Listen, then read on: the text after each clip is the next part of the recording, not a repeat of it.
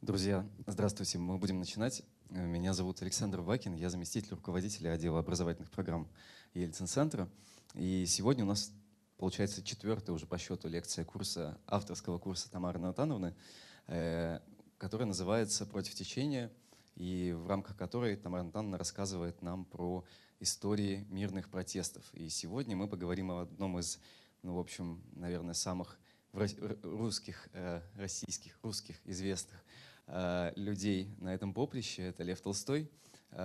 Прошу, без лишних слов, передаю слово Тамаре Натановне и прошу вас ее поприветствовать. Добрый день, дорогие друзья. Я вот зашла сюда пять минут назад, думаю, что-то мало народу, никто про Толстого слушать не хочет. Оказывается, хотят, и это очень приятно. А я, когда готовилась к этой лекции, в какой-то момент испытала леденящий ужас. И так сама себе говорю, ты чего? Ты собираешься рассказывать про Льва Толстого? К этому надо всю жизнь готовиться. И потом думаю, а я и готовлюсь всю жизнь. Я когда там, не знаю, читаю «Войну и мир», готовлюсь или там, не знаю, размышляю о каких-то вопросах, э, поднятых Толстым, готовлюсь. Вот я была куратором лекции о Толстом и благотворительности, тоже готовилась.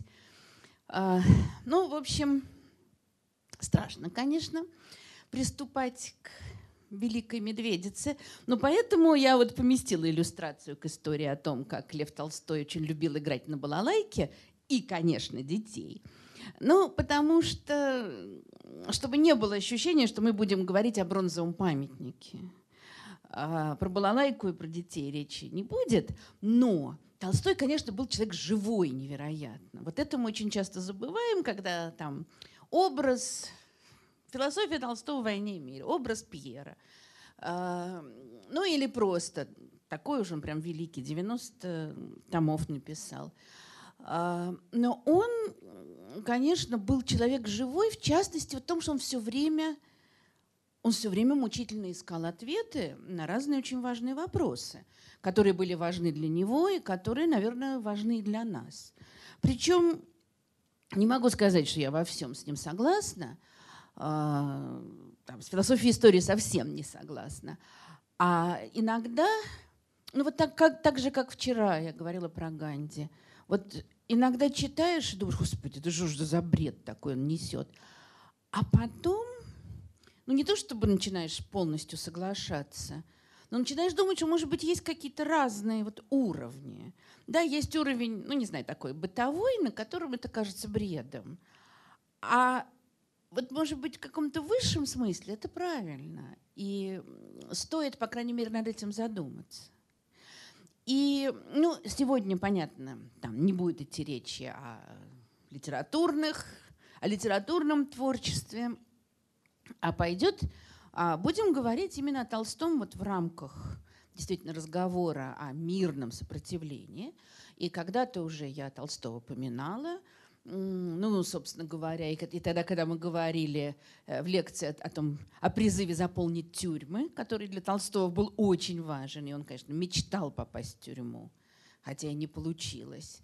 И а когда мы говорили о тех, кто отказывался платить налоги, Толстой вообще вот куда ни ткнешь, там в мирном протесте, он всюду есть. И недаром, ну, собственно, главный, наверное, один из главных людей во всех формах гражданского неповиновения Махатма Ганди в молодости, когда он еще не был великим, на которого молился весь мир, он написал письмо Толстому. Ну, а это было уже там начало 20 века, когда Толстой каждый день получал десятки, иногда сотни писем. А, но он заметил это письмо и ответил ему, и потом говорил кому-то, что вот получил от очень интересного индийца из Южной Африки письмо. А, и Ганди потом очень этим гордился, и, собственно, коммуна, которую Ганди создал, называлась коммуна имени Толстого. И это очень тоже такая интересная вот связь.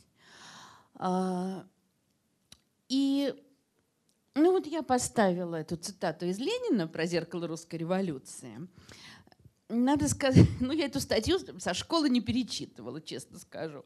Открыла. Конечно, это ужас совершеннейший, потому что это просто страница хамства, каких-то ужасных отвратительных э, характеристик, ну, вообще, тут даже нечего говорить. Я сначала думала, там, прочитаю кусочек, но там так все это ужасно, что не буду ваш слух засорять. А, но при этом вот сама мысль о том, что Толстой – зеркало русской революции, мы все знаем про непротивление злу насилием, там, религиозные взгляды, толстовцы не едят мясо, чем почему-то вызывали такое прям э, насмешки невероятные. Но вообще-то, если вдуматься, то Лев Толстой один из величайших революционеров, конечно. Потому что, ну кто такие революционеры? Это те, кто хотят изменить окружающий строй. Да? Толстой, который не принимал государство, суд, налоги, армию, э, собственность, вообще-то это вот ровно то, что отрицало в тот момент огромное количество самых разных революционеров по всему миру. Другое дело, какие он из этого делал выводы. Да, потому что ну, во второй половине XIX века вот такие идеи были очень сильные. Анархистов было огромное количество по всему миру, и далеко не только в России. А, причем были, ну, такие, скажем, более мирные, вроде там, Кропоткина, а в огромном количестве стран в это время она, что делают анархисты? Бросают бомбы, стреляют в там, президентов, премьер-министров. Ну, не знаю, бедную императрицу Сиси зарезали вообще ни за что, ни про что. Это же анархист. Чем она ему мешала? А, австрийскую императрицу. Значит, вот это, если ты хочешь уничтожать государство, то уничтожай его. Устраивай революцию, вперед, все разгромили, ну и дальше понятно. Если ты хочешь уничтожить собственность, уничтожай, все забрать. Ну, там вопрос, что сделать с этим дальше, как мы знаем, по-разному он решался. Ну, во всяком случае, вот экспроприировать. И это какие-то понятные вещи. У Толстого, конечно, всегда все не так просто. И всегда все необычно. И отсюда, конечно, такая мысль, что, ну, как нам следовать примеру Толстого? Не говоря о том, что мы вряд ли кто-то из нас может написать «Войну и мир», но даже не в этом дело, что вот его идеи настолько, они какие-то странные, что ну, он мог там у себя в Ясной Поляне это все сидеть, фантазировать. А нам, грешным, что-то вряд ли это получится. Ну, наверное, в прямом смысле. Но во всяком случае имеет... Ой, Саша, а где... А, но во всяком случае нашла. Имеет смысл задуматься над тем, что он говорил. И, может быть, для себя какие-то вещи э, усвоить. Значит, первые ну, там, 25, 26, 7 лет жизни Толстого он абсолютно вписан в окружающую действительность. Э, там, дворянин, граф, помещик, офицер, что очень почетно. То есть это, ну, мы тоже там можем говорить, где он себя вел не совсем так, как другие люди, может быть. Хотя сам он потом, конечно, говорил, что вот в молодости отвратительно вел себя так же, как полагалось в светском обществе. Ну, уже, наверное, не совсем так. Но неважно, он был вписан в эту систему вполне. А потом что-то произошло. И ну, огромные силы направлены там, литературоведов, философов на то, чтобы изучить вот какие-то более поздние кризисы Толстого. Когда вот он пережил духовный кризис, там, в 80-е годы, когда он испытал страх смерти в гостинице в Арзамасе, и вот к этому арзамасскому ужасу он все время в следующие годы возвращался, возвращался, возвращался. И это, конечно, очень интересно и невероятно важно. Но, с другой стороны, где-то вот там в 56-м, 57 году, а, ну, у него происходят такие чисто формальные перемены. То есть что это значит? 1956 год заканчивается Крымская война, в которой принимал участие Толстой. Ну, значит, он сначала, как мы знаем, он служил на Кавказе, а потом, когда началась Крымская война, он был в Севастополе. Собственно, из этого появятся севастопольские рассказы. война заканчивается ужасным проигрышем, там, позором для России. Начинает э, Николай I умирает, э, Александр II начинает уже готовить реформы. И в этот момент значит, молодой, уже так, подающий надежды и офицер, и литератор, во-первых, он уходит в отставку. Ну, в чем еще никакого, ничего особенного нет. Он уже подумывает о женитьбе, он хочет заняться хозяйством у себя там в Ясной Поляне. Ну, отставка – дело совершенно нормальное. А, но он едет за границу тоже. Совершенно десятки дворян так, или там сотни поступали таким же образом.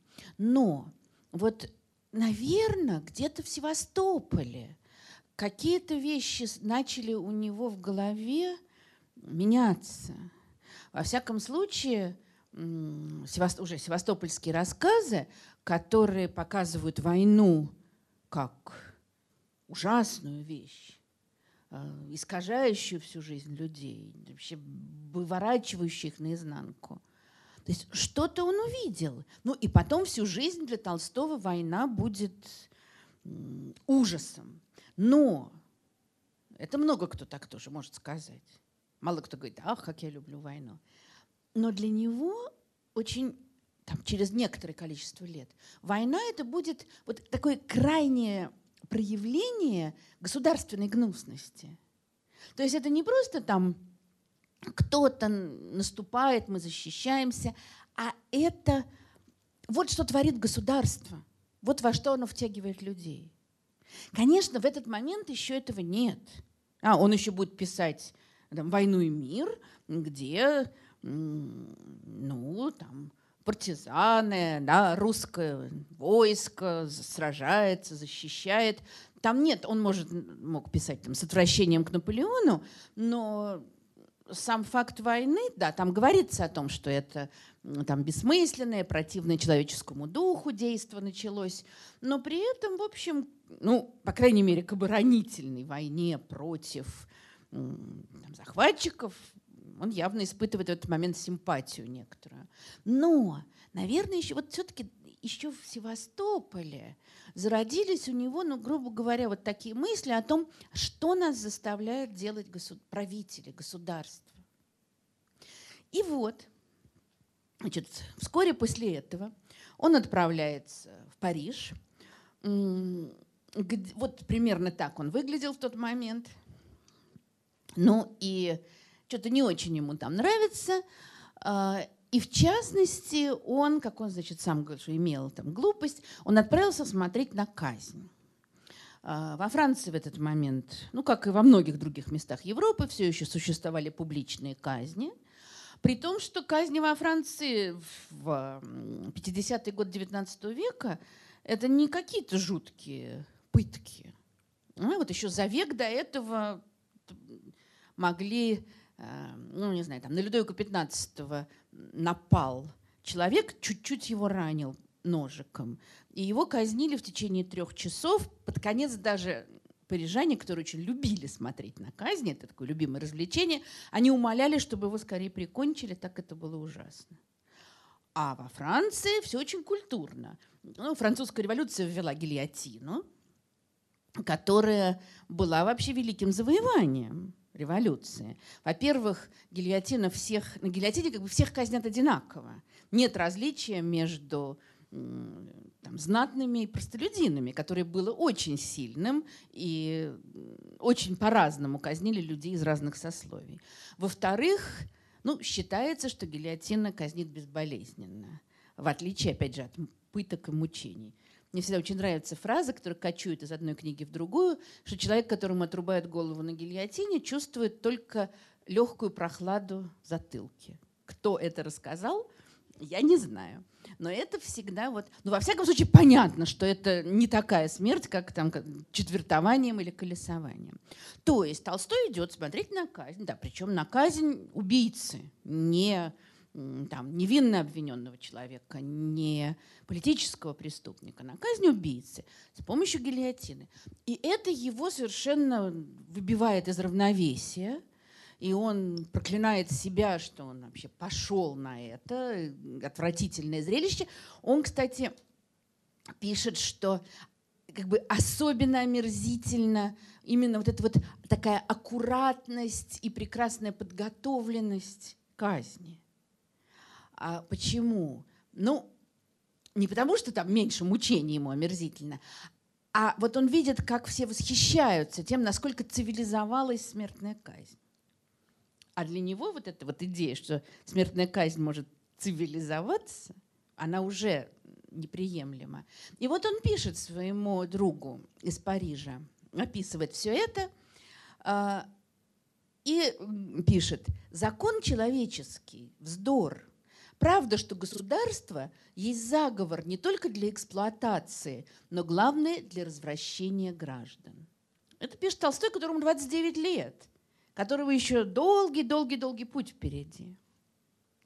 А, я же во всей этой отвратительной лжи, ну, имеется в виду и государство, и законы, и казни, вижу одну мерзость, зло, и не хочу и не могу разбирать, где ее больше, где меньше. Ну, то есть вот в ужасных мучительных казнях, в цивилизованных современных, я понимаю законы нравственные, законы морали и религии, не обязательные ни для кого. Вот это тоже не обязательные ни для кого. А, ведущие вперед и обещающие гармоническую будущность. То есть тоже э, вроде бы с обычной точки зрения, ну да, законы морали не обязательно ни для кого. И часто нам кажется, что это очень плохо – вот если бы все следовали законам морали, как бы было здорово. А для Толстого уже здесь, конечно, личный выбор важен.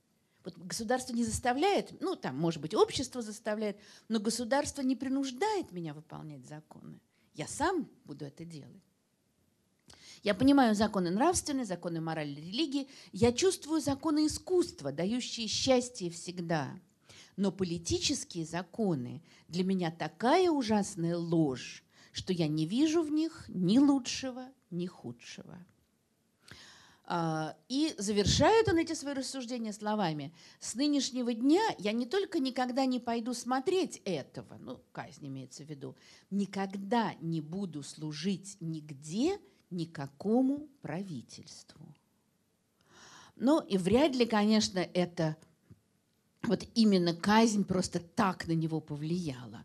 Это что-то, что вызревало уже и раньше. Вот я не буду служить никакому правительству. Ну и надо сказать, что дальше действительно всю свою жизнь он останется в отставке, а, он не будет участвовать ни в каких государственных органах. А, тут, правда, одно, ну, не совсем исключение, но все-таки.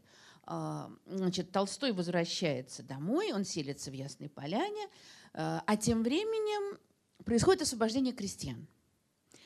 А Толстой, кстати, еще до реформы он пытался освободить своих крестьян, он там отпускал дворовых, он вводил более мягкие э, условия и так далее.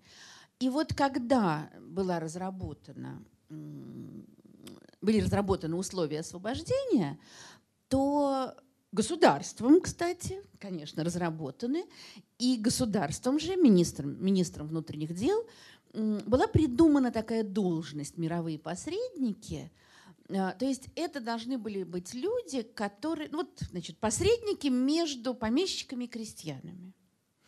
А, это должно, ну, предполагалось, что губернатор назначает каких-то хороших, уважаемых дворян, и, в общем, идея была такая, чтобы эти посредники не дали помещикам ограбить крестьян. Там, на самом деле, условия освобождения очень сложные.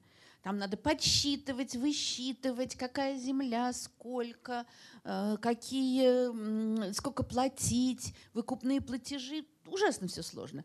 И ясно, что довольно легко было бы крестьянскую общину запутать.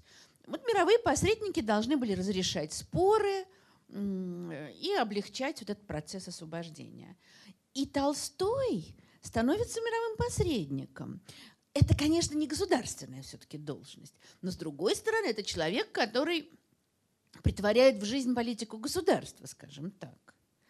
А, а надо сказать, что соседи его уже знали, что он какой-то дурью занимается со своими крестьянами, и вообще были очень недовольны значит, тем, что его назначили. Э, значит, вот Толстой писал, «Я попал в мировые посредники совершенно неожиданно, и несмотря на то, что вел дело самым хладнокровным и совестливым образом, заслужил страшное негодование дворян. Меня и бить хотят, и под суд подвести, но ни то, ни другое не остается». Ну и там известно тоже много отзывов, что он всегда защищал крестьян. А, при этом Толстой же, конечно, был невероятно, невероятно такой темпераментный человек – и очень хотел всем помочь. Поэтому там наляпал довольно много ошибок, он не очень хорошо понимал, что надо делать, там были разные скандальчики. Потом он пытался заступиться за какую-то крестьянскую общину. А, ну и, в общем, уже совершенно такой был клинч, он подал в отставку. Но у него еще здоровье испортилось, он уехал лечиться в этот момент. И, значит, дело закончилось. Но надо сказать, что это тоже такая характерная вещь, потому что вот следующее поколение мировых посредников, там сменятся министры внутренних дел, будут новые посредники, они будут намного хуже. Вот эта первая волна, это как раз были приличные люди, которые действительно пытались заступаться за крестьян и так далее. Но для Толстого это, вот, наверное, по сути дела, последний раз, когда он какую-то должность занимает. А после этого он будет сам по себе – он будет э, устраивать школы, э, ну, понятно, он будет писать. Но вот даже мировое посредничество, это будет что-то. Э, позже у него Ваня Карениной Вронского выберут мировым судьей, и там уже просто Толстой развернется со всеми своими а, со всей своей иронией, сарказмом, чтобы показать, как это замечательная должность вообще-то, чтобы показать, как это бессмысленно, как это отвратительно и никому не нужно. А, но это, соответственно, будет намного позже. И вот дальше он живет в Ясной Поляне. Он пишет, он развивается, там много чего с ним происходит.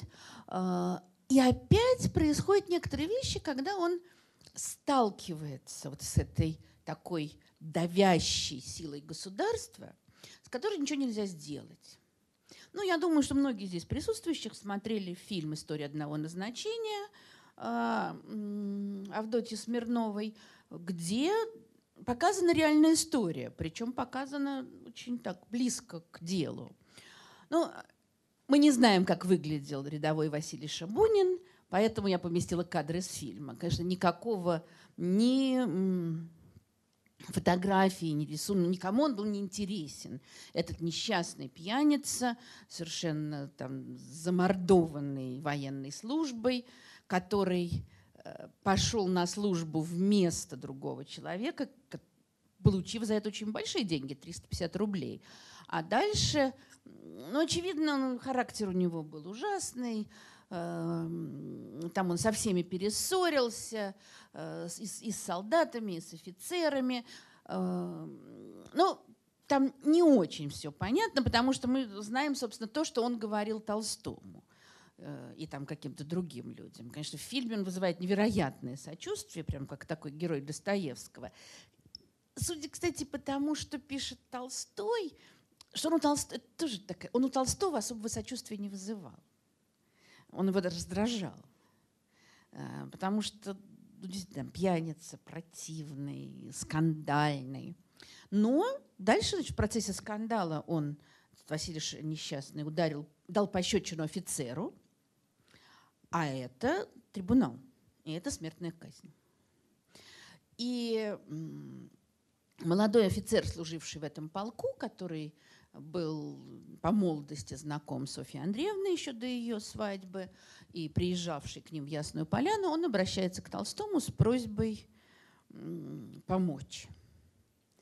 Дальше, ну вот если вы смотрели фильм, то, в общем-то, фильм на самом деле не про Толстого и не про Шабунина, а как раз про этого Гришу Колокольцева и про те выборы, которые он делает. И не исключаю, что Толстой тоже это часто вспоминал. Значит, он обращается к Толстому, Толстой с жаром в этом. А это все происходит неподалеку. от Ясной Поляны. Толстой с жаром в это все включается. Э, можно себе представить, как этот Шабунин вообще обалдел, когда какой-то граф явился и сказал, что будет его защищать. И Толстой начинает его защищать, и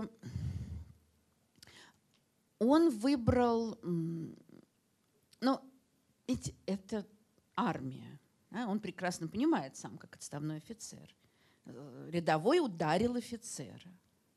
А, и единственный путь, которым можно было как-то это раскрутить, ну, как сегодня бы сказали, невменяемость. И он начинает говорить о том, на суде, начинает говорить о том, что его надо освободить из-за его там, кретинизма, э, идиотизма.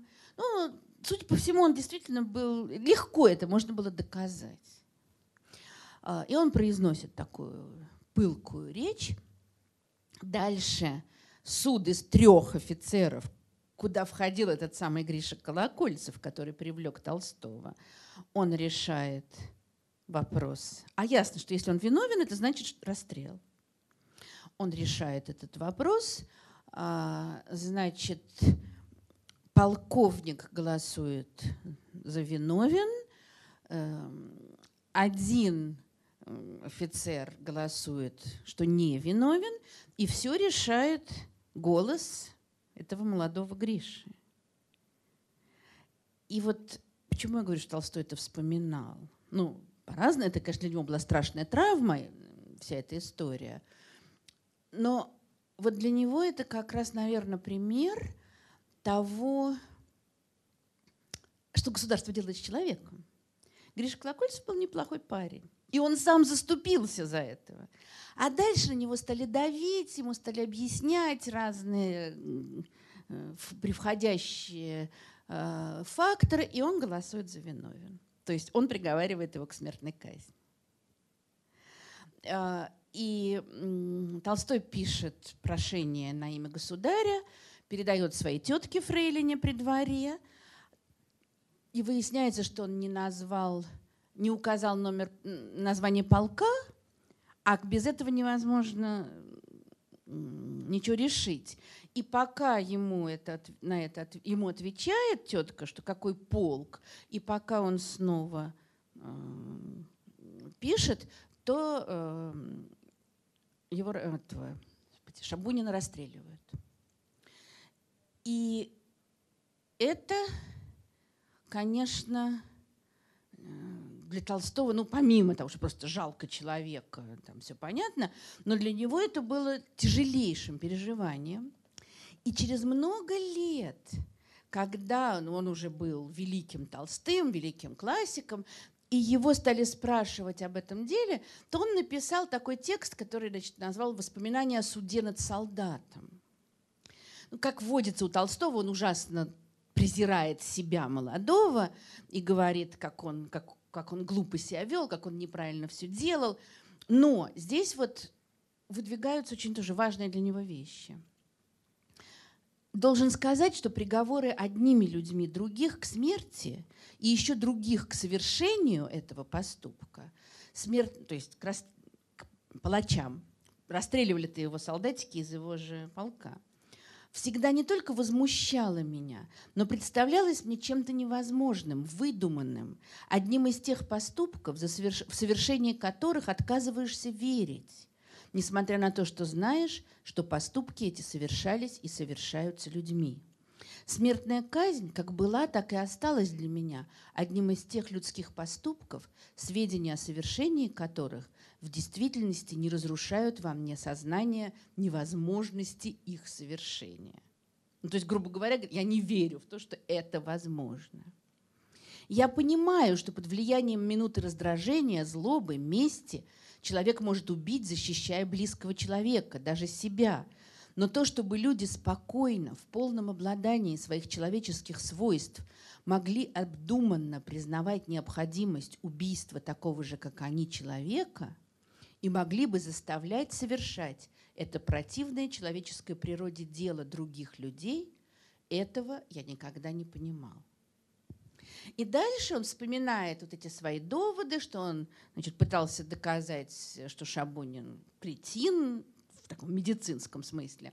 Говорит, стыдно мне теперь читать эту жалкую глупую защиту. А почему ему стыдно?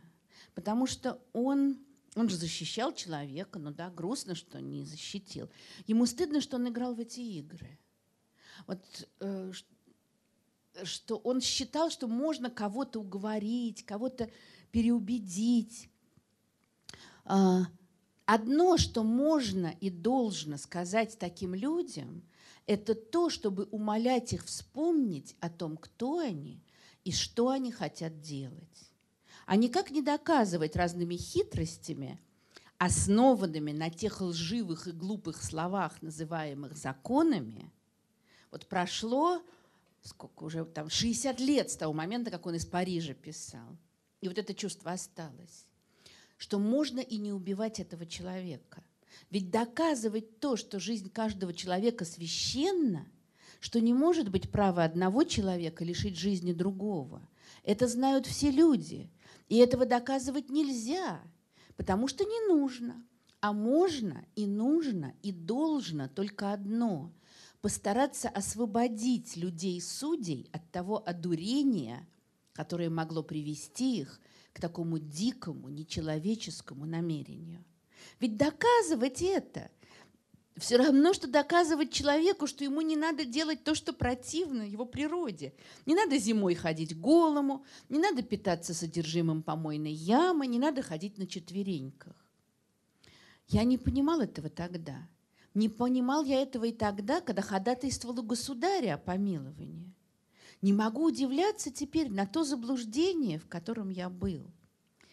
А, мне казалось нормальным, что я, значит, ну там он пишет, я государя вовлекал, и я просил этого человека помиловать другого человека, как будто такое помилование от смерти могло быть в чьей-нибудь власти.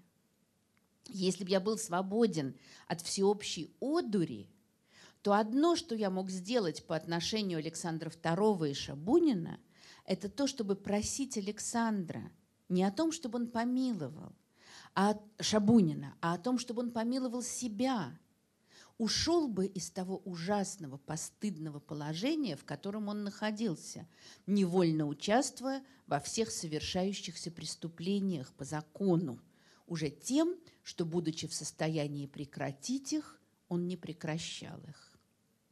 Ну, то есть, грубо говоря, царь должен помиловать себя, то есть перестать быть царем. Да?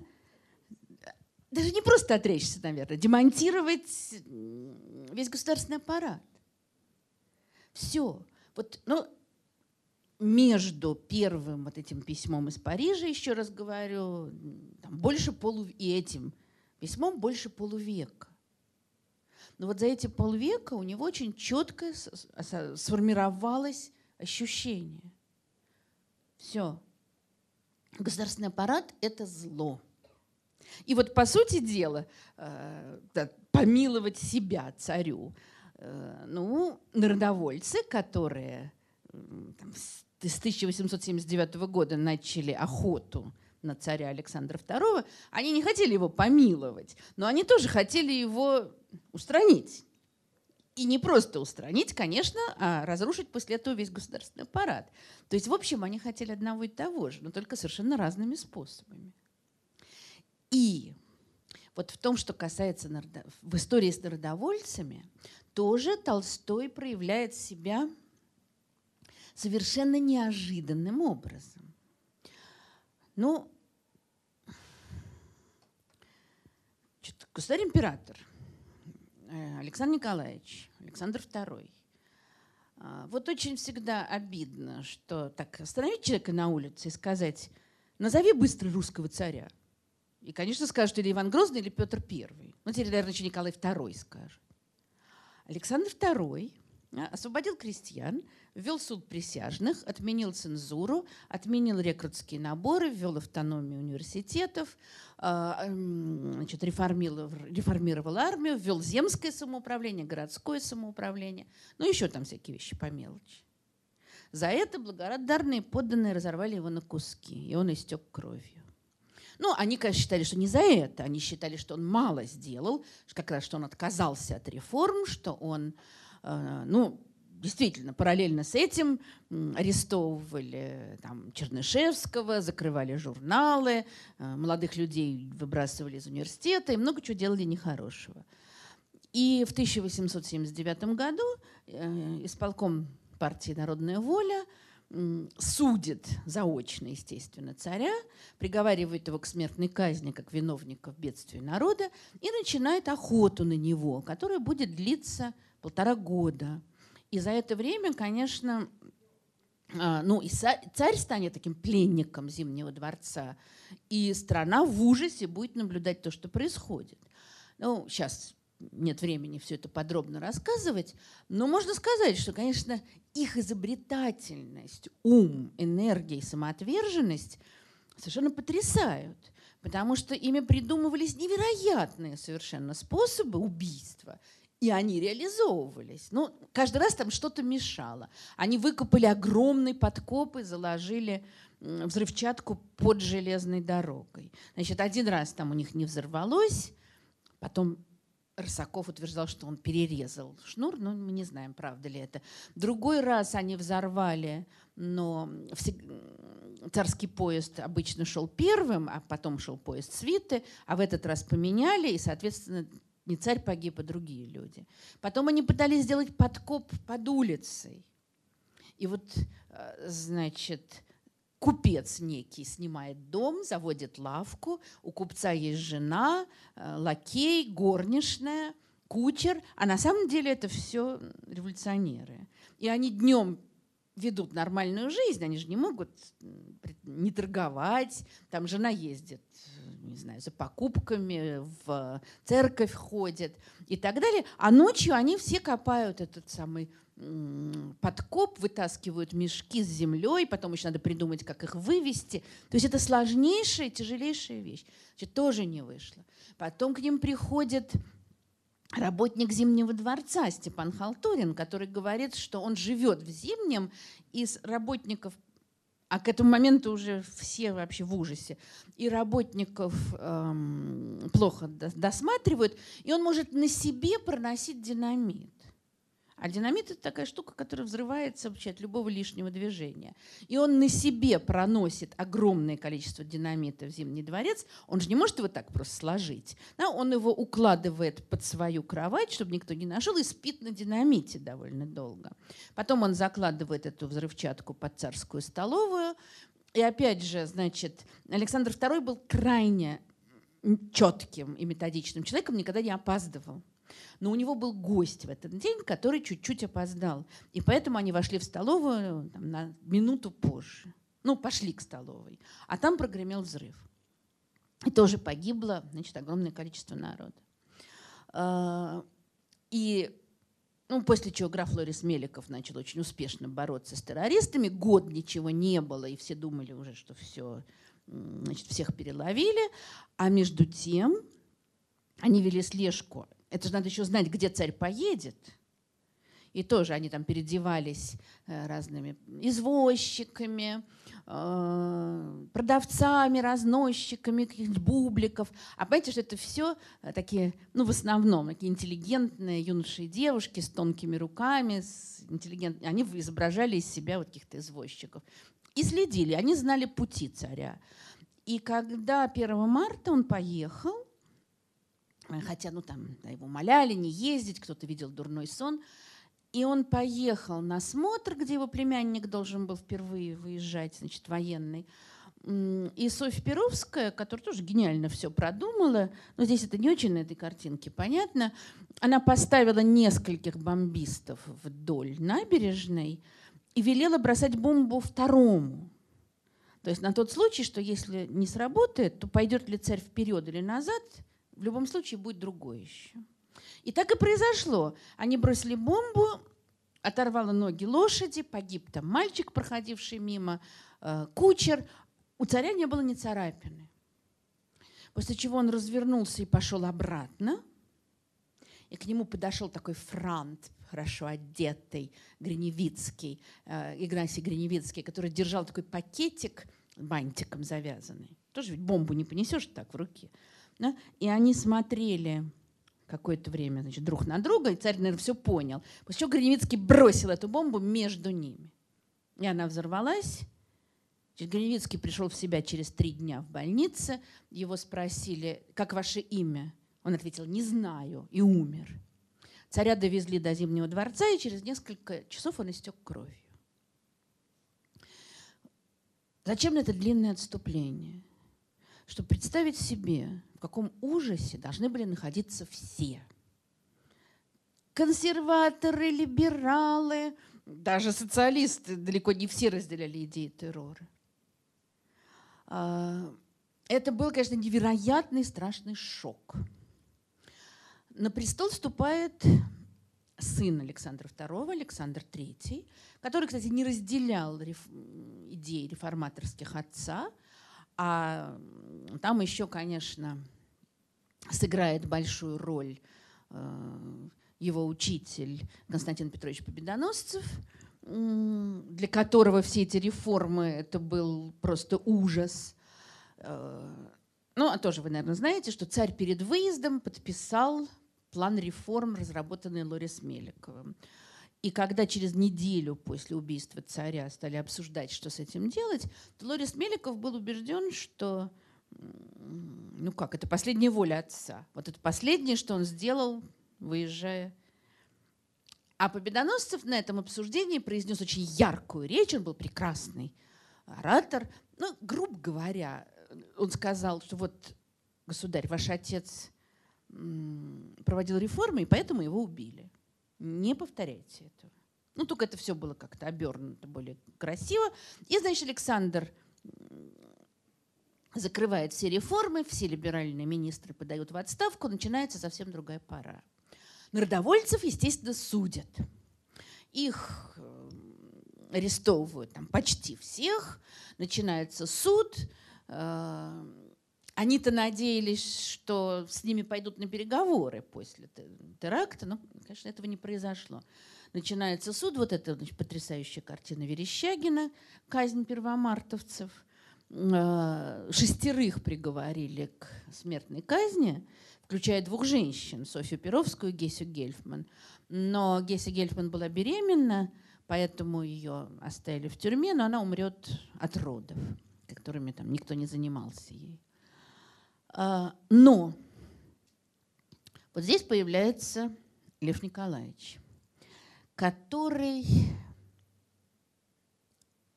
конечно, к этому моменту, к 1981 году, для него вот идея любого убийства совершенно неприемлема. А, он уже написал «Войну и мир» и Платона Каратаева, скажем, и много чего другого. И, конечно, это убийство царя вызывает у него ужас. Но не меньший ужас у него вызывает готовящаяся казнь. Всем понятно, естественно, что цареубийц казнят. И нет даже сомнений. Вот все мы не раз уже видели, э, как когда происходит там теракт, или вот последний раз никакой не теракт, а гибель девочки Лизы в Саратове. Как сразу идет такая волна, во многом, наверное, раздуваемая средствами массовой информации. Смертная казнь, смертная казнь, всех казнить. Ну, тогда этого не будет. И это прям вот так прям нарастает. В тот момент, конечно, было примерно то же самое. Еще еврейские погромы прошли, хотя там вот одна была еврейка среди них. Но, ясно дело, все равно понятно, что кто виноват. Но вот Толстой все эти дни, начала марта, когда, я думаю, все, конечно, в жутком находились состоянии, он пишет письмо Александру Третьему. Мы не знаем точно, какой окончательный текст он послал, потому что окончательный текст до нас не дошел.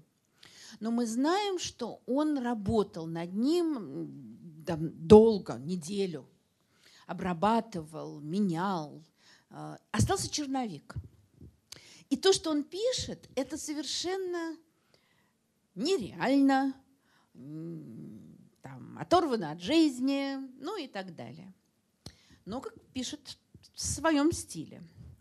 Ваше императорское величество, я ничтожный, непризванный и слабый, плохой человек. Пишу письмо русскому императору и советую ему, что ему делать в самых сложных, трудных обстоятельствах, которые когда-либо бывали. Я чувствую, как это странно, неприлично, дерзко, и все-таки пишу. Отца вашего, царя русского, сделавшего много добра и всегда желавшего добра людям, старого доброго человека, бесчеловечно изувечили и убили не личные враги его, но враги существующего порядка вещей, убили во имя какого-то высшего блага человечества. Вы стали на его место, и перед вами теперь те враги, которые отравляли жизнь вашего отца и погубили его. К этим людям в душе вашей должно быть чувство мести, как к убийцам отца, и чувство ужаса перед той обязанностью, которую вы должны были взять на себя. Более ужасного положения нельзя себе представить. Более ужасного, потому что нельзя себе представить более сильного искушения зла. Враги Отечества, народа, презренные мальчишки, безбожные твари, нарушающие спокойствие и жизнь вверенных миллионов и убийцы отца. Что другое можно сделать с ними, как не очистить от этой заразы русскую землю, как не раздавить их, как мерзких гадов. Этого требует не мое личное чувство, даже не возмездие за смерть отца. Этого требует от меня мой долг, этого ожидает от меня вся Россия. В этом-то искушении и состоит весь ужас вашего положения. Кто бы мы ни были, цари или пастухи, мы люди просвещенные учением Христа. Я не говорю о ваших обязанностях царя. Прежде обязанностей царя есть обязанности человека. Это даже не вопрос, да, что важнее, государственное или личное. И они должны быть основой обязанности царя и должны сойтись с ними – Бог не спросит вас об исполнении обязанности царя, не спросит об исполнении царской обязанности, что тоже непонятно Романовым. Они, конечно, считают, что их главная задача, ну, никому не понятно, главная задача перед Богом – это выполнять свои царские обязанности. А Бог спросит об исполнении человеческих обязанностей. Отдайте добро за зло, не противьтесь злу, всем простите – Простите ужаснейших преступников против человеческих и божеских законов. Воздать им добро за зло. Многим это, это покажется в лучшем случае идеализмом, безумием, а многим злонамеренностью. Они скажут, не прощать, а вычистить надо гниль, задуть огонь. Но стоит вызвать тех, которые скажут это на доказательство их мнения, и безумие, и злонамеренность окажутся на их стороне. Вот дальше Толстой, у него такая, конечно, он всегда пытается, он все-таки человек 19 века, он, конечно, всегда может задавить своими образами и художественным художественной силой, как потом э, в 1909 году в «Не могу молчать» он так опишет, как происходит казнь, что как будто ощущение, что он это видел, хотя он, конечно, этого не видел. А, но, а еще он любит доказывать. Он любит вот все разложить. Во-первых, во-вторых. И он начинает, вообще-то резонные, начинает приводить доводы. Он начинает говорить, вот смотрите, сколько времени уже всех этих революционеров преследуют. И что? Не помогает же. Так может попробовать по-другому и поможет. И далее, мало того, когда он говорит «простите», он не имеет в виду сохраните им жизнь и посадите э, на 25 лет в Шлиссельбургскую крепость. Значит, больше пятерых казнили народовольцев, а остальные получили огромные срока, и большая часть из них вышла только в Шлиссельбурге. Они сидели, несколько человек сошли с ума, кто-то там разбил голову о стену. Вышли они только в 905 году по амнистии, с 81 -го. Но Толстой он не может остановиться. А, не простите, казните преступников. Вы сделаете то, что из их числа сотен вы вырвете трех-четырех, и зло родит зло. И на место трех-четырех вырастут тридцать, сорок, и сами навеки потеряете ту минуту, которая одна дороже всего века, минуту, в которую вы могли исполнить волю Бога и не исполнили ее. И сойдете навеки с того распутья, на котором вы могли выбрать добро вместо зла, и навеки завязнете в делах зла, называемых государственной пользой. Государь, э, простите, воздайте добром за зло, и из сотен злодеев десятки перейдут не к вам, не к ним, это не важно, а перейдут от дьявола к Богу. И у тысяч, у миллионов дрогнет сердце от радости и умиления при виде примера добра с престолов, такую страшную для сына убитого отца минуту. Государь, если бы вы сделали это, позвали этих людей, дали им денег и услали их куда-нибудь в Америку, и написали бы манифест со словами вверху «А я вам говорю, люби врагов своих», не знаю, как другие, но я, плохой верноподданный, был бы собакой, рабом вашим. Я бы плакал от умиления, как я теперь плачу всякий раз, когда бы я слышал ваше имя. Да что я говорю, не знаю, что другие. Знаю, каким потоком разлились бы по России добро и любовь от этих слов. То есть он предлагает террористам дать денег и отправить их в Америку и сказать, что вот царь поступает по-христиански. Дальше он, ну, он не может прямо там, поехать в Зимний дворец и передать это письмо. Он связывается как раз с Победоносцевым, и про, отправляет ему и просит передать это письмо э, царю. А, Победоносцев прикладывает огромные усилия для того, чтобы письмо никоим образом до царя не добралось. А, ну, Александр II очень любил Толстого и читал много. Он, когда прочитал севастопольские рассказы, то попросил перевести этого офицера в более безопасное место, чтобы значит, хранить такого. А, и для Александра Третьего Толстой много значил.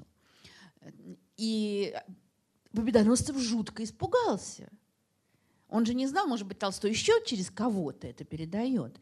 И он не говорит царю, Ваше Величество, вот тут граф Толстой вам такое письмо написал, но он такими кругами ходит и говорит, Ваше Величество, сейчас найдутся люди, которые будут просить вас совершить безумные дела, не, не слушайте их, там слабость не должна быть присуща царю.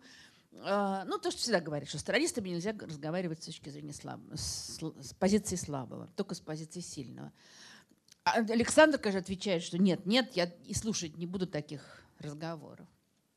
После чего Победоносцев отвечает Толстому и говорит, что он не мог передать это письмо царю, э, что об этом вообще даже э, речи быть не может. Э, это произошло да, не в защите за то, что я уклонился от исполнения вашего поручения.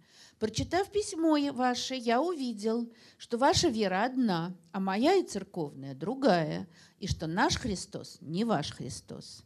Своего я знаю мужем силы и истины, исцеляющим расслабленных.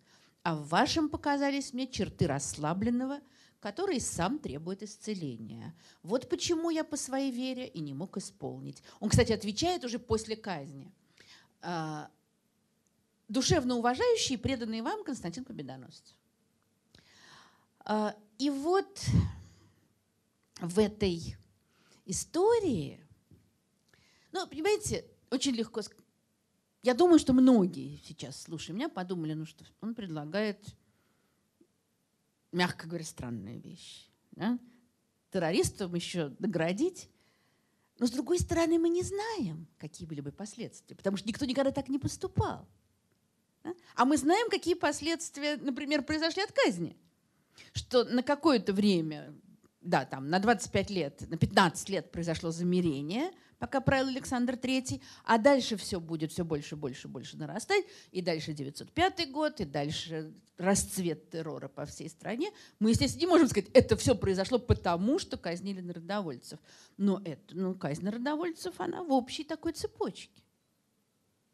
И во всяком случае, того, что требовал Толстой, того, что предлагал Толстой, никто никогда не попробовал. Есть обычный довод, а что скажут родственники жертвы? Ну вот мы знаем сейчас, что мама убитой девочки Лизы не хочет возвращения смертной казни. Это тоже так наводит на мысли. А, и дальше Толстой, конечно, э, вот он потом много раз пишет, я убедился в том, что ни Александру Третьему, а, ни министрам не имеет смысла писать. Именно потому, что они, они частички этого государства. И после, вот с каждым годом дальше он все больше и больше будет отрицать все, что связано с государством. Не только с судом, но и с войной, конечно. А, и вообще с любым, и с налогами, и с любым государственным насилием. И это для него будет крайне важно. Но, опять, он стал, Толстой всегда человек действия. Он всегда хочет что-то изменить. Как? Это вот ужасный аппарат насилия. Здесь бы с ним там, Владимир Ильич согласился. Что делать? И для него вот здесь, собственно, мы подходим, а как против этого протестовать? Вот он ткнулся, пытался рядового защитить, не вышло. А, пытался этих защитить, совсем на другом уровне, тоже не вышло. Что делать? И для него ответ, который постепенно сформулировался, заключался в том, что не надо в этом участвовать. Я не буду подробно рассказывать про Царство Божие внутри вас, ну, потому что уже на одной из лекций у нас про это шел разговор. Но и это, конечно, это его работа, которую он два года писал, через 10 лет после гибели народовольцев. Она очень большая, и там далеко не только про государство. Там про много всего разного. Но э, важнейшая идея как раз вот заключается в том, что э, государство, религия, а, ну, нет, не религия, государство, церковь, армия – вот все эти институты, которые навязываются нам сверху, что они лживы. Ну, для него лживы означает, что они не соответствуют учению Христа, что он очень подробно доказывает. И, в общем, действительно, с евангельскими цитатами доказывается достаточно легко, ну, впрочем, как мы знаем, как и противоположные идеи. Для Толстого все это не соответствует христианскому учению, значит, этого быть не должно. Но что делать? Не взрывать, не бомбить, не составлять заговор. В этом не участвовать. Вот он долго э, и подробно разбирает, как он пишет, выгоды и невыгоды. Вот если человек подчинится, и там он, он едет на поезде и видит, как на соседних путях стоит поезд, которым везут солдатиков подавлять крестьянское выступление. И понятно, что вот эти вот такие же крестьянские парни сейчас будут, может быть, стрелять, может быть, там, избивать кого-то. И он рассуждает выгоды и невыгоды подчинения и неподчинения. Причем он все раскладывает по полочкам. Вот какие выгоды для человека из высших сословий. Он понимает, что там к офицеру или, скажем, к дворянину, который не будет служить в армии, поднесутся по одному, к крестьянину по-другому. Какие невыгоды? Какие выгоды для человека из простонародья? Какие невыгоды? И дальше он, конечно, приходит к мысли о том, что выгоднее отказаться, пусть потерпеть мучения, пойти в тюрьму, э, перенести преследование, но душа будет спокойна. При этом это не просто разговор об отдельном человеке. А, то есть я не буду в этом участвовать, э, бейте меня, терзайте, казните, но моя совесть чиста. Это только часть этого. Потому что он, конечно, считает, откажется один, откажется второй – третий, пятый, и все переменится. Мы, конечно, можем сказать, да, вот эти, эта проповедь Толстого породила мощнейшее движение толстовцев. Десятки, может быть, сотни людей отказывались служить в армии, отказывались платить налоги, шли за это в тюрьму, что для Толстого было ужасающим, то, что из-за него люди идут в тюрьму, а его не трогают. Он хотя там ждал этого, но этого, конечно, не произошло. Этого удовольствия ему не доставили. А, И ничего не изменилось. Да, вот 100 человек не пошли в армию, их посадили, собрали других. Но мы можем сказать, во-первых, что-то изменилось, и для этих людей изменилось. А во-вторых, опять же, а если бы пошло больше? Мы видели там, того же Ганди, начитавшегося Толстого, за которым шли тысячи. Но во всяком случае, но для Толстого даже этот вопрос, вот ты каждый, для него очень важна именно эта личная вещь. Понимаете, он не Ганди и не Мартин Лютер Кинг, чья задача поднять людей и повести за собой. Он думает о своей совести и предлагает каждому задуматься. Другое дело, что он исходит из того, что вот если так задуматься, то разные важные перемены произойдут. Вот это для него безусловно. Параллельно с этим, значит, государство – это еще та сила, которая э, собирает деньги со всех нас для того, чтобы эти деньги отправить на э, войну, на армию, на суд, на тюрьмы, ну и на аппарат подавления. Э, и для Толстого, конечно, вопрос денег был невероятно мучителен э, и болезнен. И это, собственно, то, что вот пройдет через всю его жизнь и в конце концов приведет к домашней трагедии, к уходу. Э, и он для него это было физически просто больно, то, что он такой богатый человек. И он все время хочет отказаться от этого. Он хочет отказаться от земли, тем более, что для него земля, э, ну мы сейчас еще об этом чуть позже поговорим, он убежден, что человек не может владеть землей. А он владеет. Э, он получает, он уже там к 90-м годам знаменитейший писатель, он получает огромные гонорары.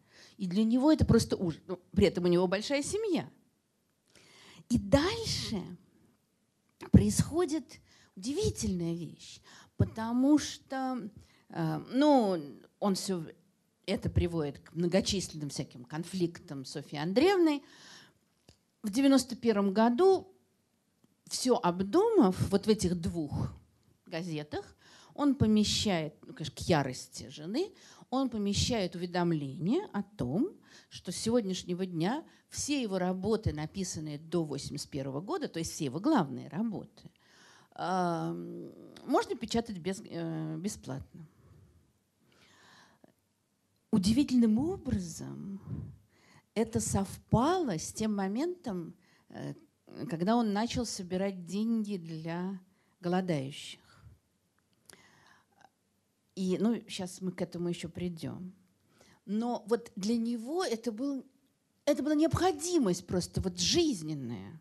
Он, бы от всего, он хотел сначала от всего отказаться, от любых гонораров и на будущее.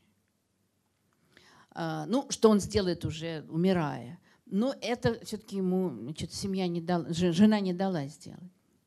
Дальше, конечно, для него ужасающая мысль, это владение землей, на него огромное воздействие э, произвел вот этот американский экономист-социолог, которого звали Генри Джордж, который действительно э, в тот момент очень на многих, далеко не только на Толстого, повлиял. Вот в частности, это его, статья, э, это его книга «Прогресс и бедность». Ну, если коротко, то идея заключается в том, как раз, вот это упало, конечно, подготовленную почву, что землей никто не может владеть. Вот, пожалуйста, если ты там ремесленник, э, торговец, ну, получай плоды своего труда. Это, то есть, если ты работаешь своими руками, замечательно. Но земля, на которой что-то выращивается, она не может тебе принадлежать. Она Божья. А, соответственно, получать доход от земли безнравственно. И Генри Джордж придумал такую вещь, что надо ввести, ну, как это в России называлось, единый налог. То есть отменить все налоги. Там подоходные, неважно, все. А, и ввести единый налог на землю. Этот налог должен, покрыва, должен равняться 100% дохода, который люди получают от земли. Вот, то есть, если ты как-то наживаешься на земле, ты должен все эти деньги отдать. А заработаешь ты другим способом. И это было невероятно популярно. И для Толстого, конечно, тоже. И он жаждал просто вот от этого избавиться. Но там тоже потом дети включились, кто-то был за это, кто-то против. У них же много земель-то было. Там, конечно, была ужасная история, когда Софья Андреевна поймала нескольких крестьян, которые у них лес рубили, и отдала их в полицию, под суд. И это, конечно, для Толстого было. И он перевел все земли на детей и как бы остался без собственности. Но он продолжал жить в Ясной Поляне. И, конечно, и сам себя терзал, и чувствовал упреки всеобщие. Ага, без собственности он живет, да? А, ну, там, пахать подано и так далее. И это было для него настоящим мучением. Вот и для Толстого, конечно, мучение всегда вопрос денег, будут тебя наказывать, не будут, э, там пойдешь в тюрьму, не пойдешь. Он, они вторичны. А первичен вопрос о том, что стыдно, а что не стыдно. Это очень такое, на самом деле, простое. Вот, смотри, если можно сказать, о, ну, конечно, ему там легко это все учитывать, а его не сажали. Ну, во-первых, они ждали, что его посадят, особенно, конечно, после отлучения от церкви. Никто не знал, как времена поменяются. А с другой стороны, если подумать, это очень простая и удобная позиция. Вот просто я, я исхожу из того, что мне стыдно, что нет. Ну, стыдно так, собственно, называлась его статейка небольшая. К ней иллюстрации нет, поэтому я взяла иллюстрацию к всем вам знакомому рассказу «После бала», который, конечно, о том же самом. Да, как молодой человек, влюбленный, э, на балу смотрит на свою прекрасную девушку, которая танцует со своим отцом-полковником, милым, прекрасным, а потом он выходит, значит, рассказчик выходит прогуляться и видит, как этот же отец, э, полковник, приказывает проводить солдата сквозь строй, которого бьют и сейчас забьют насмерть. И как это совершенно меняет всю жизнь рассказчика. И очерк «Стыдно» он как раз он посвящен, ему написали несколько там, учителей о том, что понимает ли он, в каких масштабах крестьян, крестьянам продолжают, освобожденным уже крестьянам, да, потому что дело происходит в 95 году, то есть через 30 лет после освобождения крестьян, что к ним по-прежнему применяют телесные наказания – к высшим сословиям нет, а крестьян наказывают розгами. И он, конечно, тут со всей своей силой художественной, от которой он уже в этот момент пытается отречься, э, он описывает, что происходит и что испытывают крестьяне, э, когда их порят. И вывод, как всегда, главный вред – в душевном состоянии тех людей, которые устанавливают, разрешают, предписывают это беззаконие, тех, которые пользуются им как угрозой, всех тех, которые живут в убеждении, что такое нарушение всякой справедливости и человечности необходимо для хорошей, правильной жизни. Какое страшное нравственное искалечение должно происходить в умах и сердцах таких людей, часто молодых, которые я сам слыхал с видом глубокомысленной практической мудрости, говорят, что мужика нельзя не сечь, и что для мужика это лучше. Вот этих-то людей больше всего жалко за то озверение, в которое они попали и в котором коснеют. И потому освобождение русского народа от развращающего влияния узаконенного преступления со всей стороны дело важное. И освобождение это, вот опять типично толстовский такой виток, произойдет не тогда, когда будут изъяты от телесного наказания кончившие курс, а там предлагали грамотных крестьян не пороть, а не грамотных пороть или еще какие-нибудь из крестьян, или даже все крестьяне, за исключением хотя бы одного – а только тогда, когда правящие классы признают свой грех и смиренно покаются в нем. Вот для него такое покаяние, вспомним о Буладзе, это важнейшая вещь. Вот каждый должен покаяться, не участвовать в том, что происходит. И в конце концов, вот вся эта линия э, такого э, отрицания происходящего, она будет очень ярко выражена уже старым э, Толстым там, незадолго совсем до смерти, когда вот он напишет, в 909 году, за год до смерти, он напишет такую маленькую статейку о государстве. В первый раз ясно понял, что такое государство. А как кажется, просто и легко было бы понять это. Не боясь быть смешным, признаюсь о том поводе, который раскрыл мне все дело. А повод такой, он возвращался с прогулки, и значит, рядом там на карете ехал стражник. Ну, то есть какой-то там городовой, грубо говоря, это в деревне происходит. И они стали разговаривать, и он, Толстой его спросил, зачем ты значит, такой мерзкой должностью занимаешься? А тот ответил, а мне 35 рублей платят. Где еще я такую зарплату найду? Тоже ответ, который мы не раз слыхали в самых разных э, обстоятельствах. А, там, журналисты НТВ очень любят объяснять, что у них ипотеки, деньги. И вдруг мне все стало ясно. Ведь все в этом, все это великое устройство государства основано только на том, что стражник получает 35 рублей. Тогда как не будь он стражником, цена ему 8. И я в первый раз ясно понял все дело. А как, кажется, просто и легко было бы понять. Люди вооруженные, грубые, жестокие, грабят трудолюбивых, безобидных, оседлых соседей. Иногда грабят набегами, а грабят и уйдут. Иногда поселяются среди трудящихся и устраивают постоянный грабеж. То есть отнимают часть их труда и пользуются ими, ограждая себя оружием для более широкого распространения своего грабежа, они угрозами, а главное подкупом, а то и тем и другим вместе, из ограбляемых подбирают себе помощников в ограблении.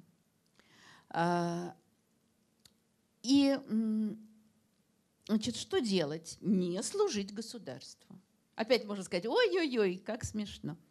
Никто не может знать того, что будет и как сложится жизнь после того, как люди избавятся от того обмана, в котором живут теперь. Одно можно, наверное, сказать. Это то, что как бы ни сложилась жизнь людей, свободных от обмана и развращения, жизнь это не может не быть лучше жизни людей, подчиненных обману и развращению и не понимающих своего положения. Но опять то же самое. Давайте попробуем, говорит он как бы нам я не знаю, насколько это резонно. Но, во всяком случае, это заставляет так немножечко задуматься.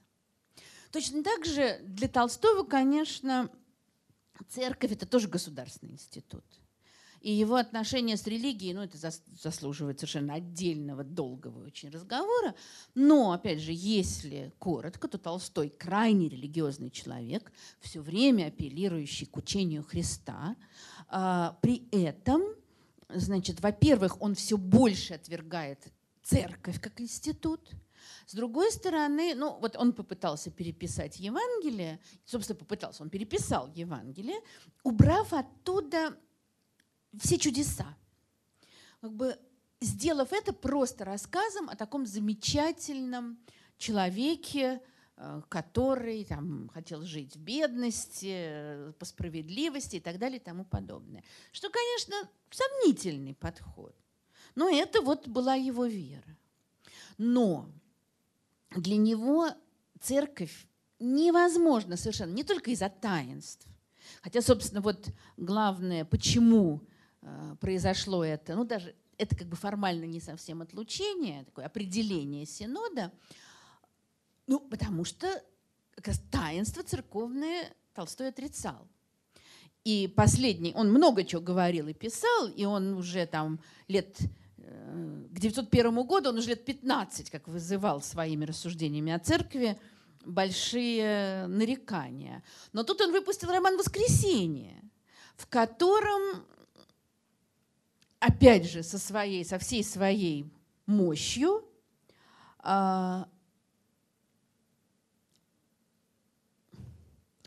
Началось богослужение. Богослужение состояло в том, что священник, одевшись в особенную, странную и очень неудобную парчевую одежду, вырезывал и раскладывал кусочки хлеба на блюдце и потом клал их в чашу с вином, произнося при этом различные имена и молитвы. Дьячок же, между тем, не переставая, сначала читал, потом пел с хором из арестантов, разные славянские, сами по себе малопонятные, а еще менее от быстрого чтения и пения понятные молитвы. Сущность богослужения состояла в том, что предполагалось, что вырезанные священником кусочки и положенные в вино при известных манипуляциях и молитвах превращаются в тело и кровь Бога. Манипуляции эти состояли в том, что священник равномерно, несмотря на то, что этому мешал надетый на него парчевый мешок, поднимал обе руки кверху и держал их так. Потом опускался на колени и целовал стол и то, что было на нем. Самое же главное действие было то, когда священник, взяв обеими руками салфетку, равномерно и плавно махал ею над блюдцем и золотой чашей. Предполагалось, что в это самое время из хлеба и вина делается тело и кровь. Ну вот это вот знаменитое толстовское странение, э, мы все знаем его по сцене «Советов в филях», которая показана глазами маленькой девочки, которая ничего не понимает, что там происходит, но ей, значит, изначально симпатичен Кутузов, этот самый дед, э, а все другие, вот она чувствует, что они такие дурные. Здесь, собственно, то же самое. То есть очень э, вполне реалистично описан процесс причастия, ну и вообще службы, но он описан так, чтобы создать ощущение его безумия его бессмысленности. Ну и в результате Синод значит, выраж... вот это вот публикует свое определение о том, что граф Толстой нападает на догматы веры, что чистая правда, и отрешает его от церкви. Вот после чего они, да, это понятно, что современная такая карикатура, а, посыл ее понятен. А, и Толстой ответил, что, мол, вы сами живете не по-христиански э, и натравливаете на меня людей. Там действительно кто-то ему какое-то письма получал оскорбительное, кто-то на него кричал на улице. Он, правда, не написал, что параллельно с этим ему овации устроили в Москве. Э, и дальше, значит, соответственно, он живет вне церкви. Когда-то на филологическом факультете МГУ была конференция, посвященная Льву Толстому.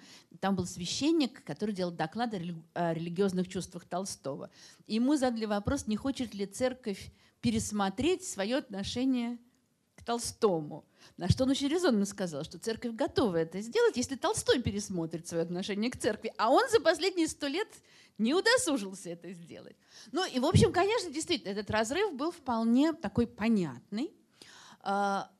Но вот еще раз, к чему он здесь, этот разрыв? То есть, с одной стороны, это результат его вот этого религиозного, религи, религиозной эволюции, когда он отрицает таинство, отрицает э, многое в учении церкви, ну, соответственно, ему нечего делать в церкви. С другой стороны, для него церковь – это институт. Поэтому он так сильно поддерживает всех тех, кто отрицает церковь как институт. Вот так же, как он поддерживал толстовцев, там, навещал их в тюрьме, пытался за них заступаться, тех, кто пошел в тюрьму, чтобы не идти в армию, он поддерживает тех, кого называли сектантами, ну, то есть самые разные направления религиозные, в частности, конечно, это очень знаменитая история об огромной секте, секте духоборов, которые как раз делали то, к чему призывал Толстой. Они отказывались идти в армию, они отказывались приносить присягу, э, они не хотели платить налогов, и, соответственно, их арестовывали, их сажали, отправляли в Сибирь, и очень им было плохо. А их были вообще-то сотни и сотни. И тогда, значит, к началу 20 века возникла идея помочь духоборам перебраться в Канаду, ну, где до сих пор огромная община духоборская, но для этого нужны были огромные деньги, которых не было. И тогда Толстой Значит, через 10 лет после своего вот этого отказа от гонораров, к тому моменту, когда деньги для него это просто вот дьявол, он, а он уже, понимаете, Толстой, он связывается с издателем самого популярного российского журнала «Нивы», Он с ним торгуется. Софья Андреевна была в ярости. Писала, у его детей белого хлеба нет. А он, на что значит, Виктор Борисович Шкловский в своей работе о Толстом посчитал, говорит, сколько, какой там был доход у семейства Толстых, говорит, да они могли поезд хлеба купить. Значит, у его детей хлеба нет, а он о других заботится. А, значит, он дико торгуется с Марксом. Он у него выторговывает 12 тысяч рублей. Это для того времени невероятная сумма. Требует аванса. И он пишет роман «Воскресенье», который, ну вот там, сцену с причастием, естественно, не была опубликована, но роман «Воскресенье», понятно, как выросли тиражи Нивы, и он все эти деньги Толстой отдает духоборам. Он еще попытался деньги за переводы «Воскресенье» тоже отдать духоборам. Но там, конечно, произошла замечательная вещь, потому что это э, напечатали в Америке, и Толстой связался с квакерами, с другой, значит, такой христианской сектой, у которых много общего с духоборами, и попросил их помочь. И в частности сказал, что вот давайте вы получите гонорары за мои книги, э, за, за мой перевод и переведите. Они открыли роман «Воскресенье». Да что это у вас тут какие-то, значит, там неприличные сцены эротические? Да вообще вашу книгу надо сжечь, сказали они. Вот. Но, в общем, Левник — это вот уже духоборы, которые уплывают на корабле в Америку. И хватило, как я понимаю, русских гонораров, плюс еще, конечно же, он привлек множество пожертвований, чтобы помочь.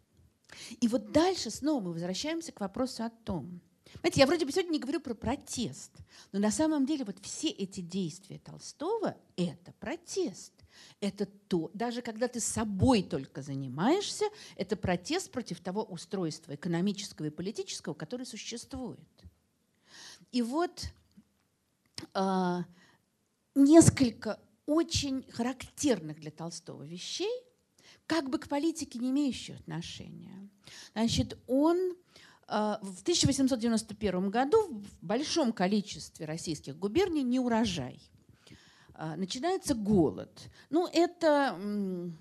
Э, у меня есть один друг, историк, большой специалист по экономической истории России. Он ужасно возмущается, когда употребляется слово «голод». Говорит, голод был в 1929 году. Да, там и Толстой, кстати, тоже пишет, там не валяются трупы но там они едят хлеб из лебеды, э, скармливают лошадям значит, солому с крыши. Ну, то есть тяжелое положение. При этом надо сказать, что государство довольно много всего делало.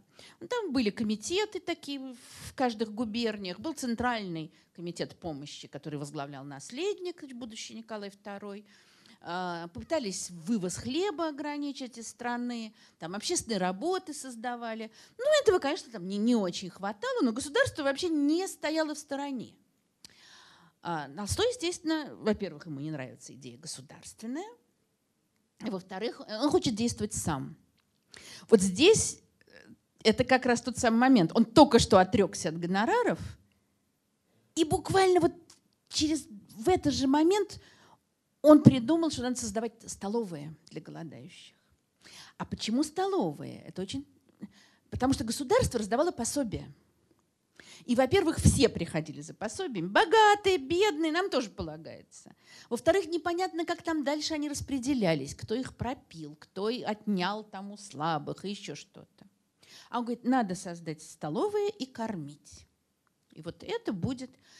И а что делать? Где взять деньги? Пошел к Софье Андреевне.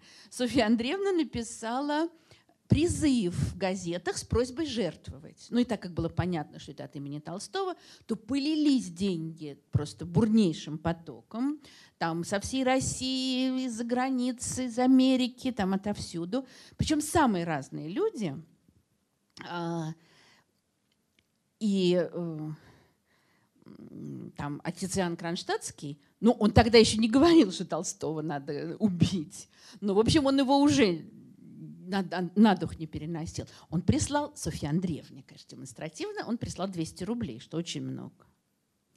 И на эти деньги были созданы, это вот Толстой с его э, там родными и помощниками, они как раз они смотрят список голодающих, где кому надо помочь. Они создали 70 столовых. Там было все очень непросто, потому что какие-то бабки приходили, говорили, нам антихристового хлеба не надо. Им там все объясняли, какой нехороший граф к ним едет. Но они потом в столовую, конечно, шли и ели. И они создали 70 столовых в нескольких губерниях и кормили людей. Замечательное благотворительное действие. При этом Толстой все время в отчаянии. Вот у него записи, вот понимаете, вроде надо обрадоваться, мы помогаем людям, мы стольких голодающих накормили. У него просто все внутри переворачивается. Все неправильно. Мы собираем блевотину богатых. Деньги перевожу. А, зачем это надо? И, мы, и главное, и в общем у него верная мысль, мы ничего не меняем. Вот мы сейчас их накормим, а бедность крестьянская останется, а безземелье останется. Как изменить? Казалось бы, ему сейчас дорожка к революционерам. Да. В этот момент проектов тоже там э, национализация земли, социализация земли, муниципализация земли. Ну, чуть-чуть там, через 10 лет уже все это с, сформулируют большевики, эсеры, меньшевики. Но, конечно, нет. То есть он хочет социализации земли, вот в духе Генри Джорджа. От человека все идет. Значит, почему надо кормить? Чтобы вступить в контакт с теми, кому ты помогаешь. То есть у него такая фраза «главное не накормить, а любить». Потому что накормить и не полюбить – это хуже. А если полюбишь, то тогда и накормишь. С точки зрения сегодняшней благотворительности это жуткая ересь. Потому что если ты будешь вступать в контакт с каждым, кому ты помогаешь, то очень скоро повесишься. А, и это и есть такие люди, которые, от помощи которым хочется биться головой об стенку. Но для Толстого это не довод. Он-то всех призывал. Ну, сначала он начал там собирать деньги, всеобщий подъем, как помочь. Он говорил, надо, чтобы люди поехали в голодающие губернии, поселились там, вступили в контакт с теми, кому они помогают, установили с ними душевное значит, какое-то общение, полюбили их, это абсолютно для Ганди тоже понятная идея. И вот тогда произойдут перемены. Тоже можем сказать, что ну, придумал на старости лет бредятину всякую. Но вообще в этом, конечно, а, в человеческих отношениях, конечно, есть очень многое. И дальше он пытался вот это сделать в самых разных формах. Он вот бедняки-крестьяне ему были понятны, потому что это трудящиеся люди. А потом он заметил огромное количество бедняков в городе, которые были ему совершенно непонятны и чужды, потому что крестьянин хочет выйти из нужды и работать. А к нему стали приходить, по мере того, как он становился все более знаменитым, там разорившиеся чиновники, пропившие деньги, там мелкие офицеры – и просили денег не для того, чтобы работать начать, да, а для того, чтобы, ну, там, да, да, существовать, снова пойти играть, снова там еще выпить, на проезд на родину и все такое прочее. И для него это была мука совершеннейшая. Он несколько сделал попыток разобраться вот с этой бедностью. В 1882 году была перепись в Москве, и Толстой принял в ней участие. Это вот рисунок Репина, который вообще называется «У костра», э, ну, как бедняки такие московские, но считается, что в шубе это Лев Толстой стоит. А, и он попросил специально, чтобы его отправили переписывать, проводить перепись в ночлежке. Есть очень смешные воспоминания драматурга Амфитеатрова, который тогда был студентом, и он ходил вместе с Толстым. Ну, естественно, они ходили и там вообще... Он еще их пригласил в гости за обед, на обед. Они сидят, эти мальчики, студенты, слушают, как Софья Андреевна его там за это тоже песочит. Все. И он... И Толстой совершенно взрослый вообще человек. Он там... У них карточка с вопросами. Там, занятия. Он приходит. Скажите, пожалуйста, вы жулик? Ну, тут его понятно, значит. А, дальше там, значит, огромное количество а, всяких девиц легкого поведения. А, он говорит, ваше занятие. Конфетницы мы. Он пишет. Ну, сказал и пишет. То есть он совершенно как бы вот, как будто бы совершенно ничего не понимает. Но на самом деле у него есть вот какой-то другой уровень понимания. Да? И его главное, надо помочь. Надо помочь. Как помочь? И он пошел через несколько лет, он пошел на хитровку. В самые такие жуткие бандитские трущобы где тоже эти э, дома, где живут все эти бандиты, жулики, какая-то нищета ужасная. И он пришел первый раз, к нему подошел там, достойно одетый господин и попросил денег, потому что он не может там, уехать на родину. Тот ему дал рубль. Подошел другой, сказал, что он давно не ел. Тут все вокруг подтвердили. Он дал. У него было с собой 20 рублей, он все раздал. Потом он пришел следующий день и снова раздает деньги. И он слышит, как мальчишка бежит перед ним и думает, что он не слышит. И кричит, он деньги дает, деньги дает. И все, значит, сбегаются.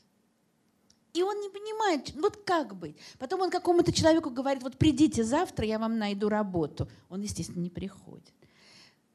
И то есть получается, что ты вот раздаешь все это и зря.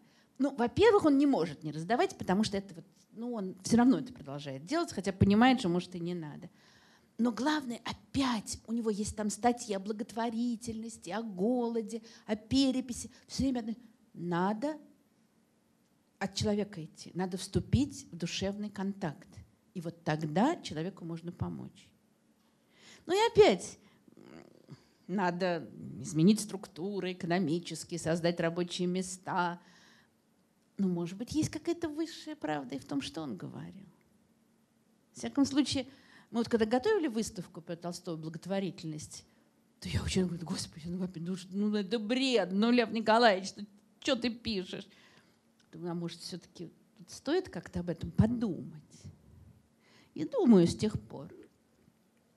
Ну и, конечно, вот в завершение, все, можно очень долго еще говорить о том, вот как Толстой отрицал все происходившее. Вот под конец жизни это все, вся, все вот эти проблемы, они сконцентрировались в его противостоянии со Столыпиным. И это такая, ну, в общем, трагическая ситуация. Потому что перед нами два великих человека. Да? Петр Аркадьевич Столыпин, ну, когда я училась в школе, нам объясняли, что какой он был подлец, негодяй, рассказывали про столыпинские галстуки, про виселицы. Теперь только что вот в ангелы его не записали, но, наверное, истина где-то посередине. То есть Столыпин, конечно, был очень жестким государственным деятелем.